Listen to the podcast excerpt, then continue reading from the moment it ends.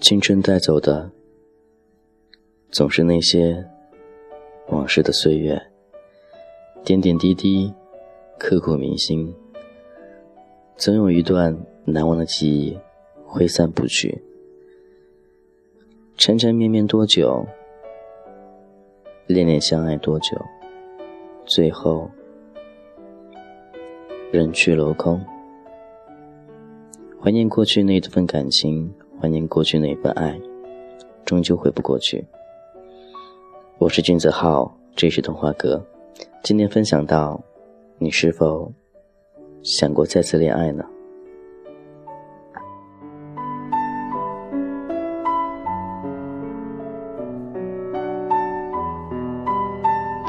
其实每一次受伤之后，总会有一个过渡期。过渡期，让自己的心情平缓，让自己慢慢接受现实，让自己习惯身边没有他的陪伴。等过渡期过完之后，心里那一颗春心荡漾，又开始萌发了，想寻找新的目标、新的方向、新的恋情。往往同事之间就是这样的。同志需要的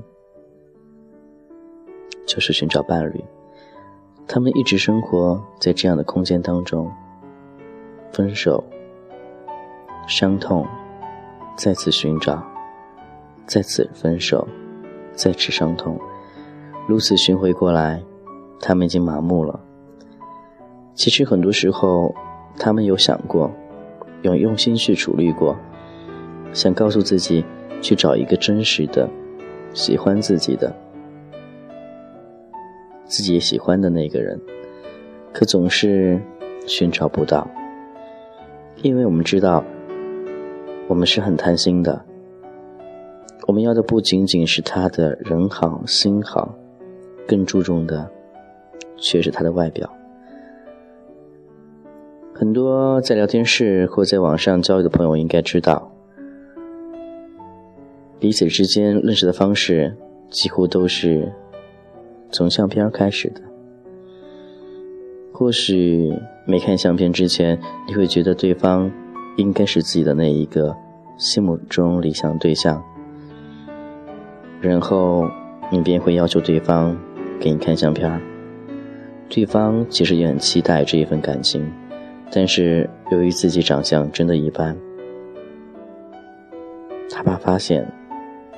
怕对方发现自己原来不是他想象当中那样子的，会失望，所以他害怕了。他一直犹豫着，对方总是问他为什么还不发相片看一看没关系。对方会说他不是外貌协会的，他不会那样子的。但是，当对方把相片发过去之后，对方的态度似乎。从一百摄氏度降到二十摄氏度，甚至没有温度了。这样一次次的心灵被摧毁着，心里的那种伤无法去形容。确实如此，人的心应该坦诚。如果真的在乎的话，你就说出来，没有任何关系；如果不在乎的话，又何必去看相片呢？但是。不要虚伪的过那种生活，觉得生活当中很多都是需要我们自己去经营、去创造的。外表或许是其中之一，但是真正内心深处那一颗灵魂，才是与你心真正沟通的东西。所以你喜欢什么，说什么就行了，不要总是打着那种“我不是外貌协会的，我不怎么样，不怎么样”。说得到做不到，你哪来的幸福呢？生活点滴依旧如初，这里是君泽浩的童话阁，欢迎您依旧关注，继续聆听。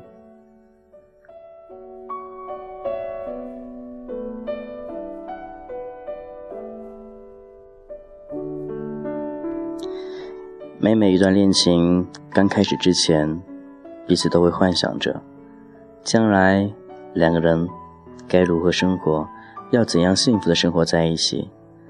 童话般的幻想，让你感受着幸福与温暖。可是每每都会遇到这种现象：当你幻想着幻想着，突然有一天，有一方提出分手，那种幸福的破灭感。真的是跌到谷底了。你心中那份同志感情是如何呢？是否有幻想过？但切记，你可以尝试着去幻想。但是现实和幻想是有区别的。你能抓住他的心多久呢？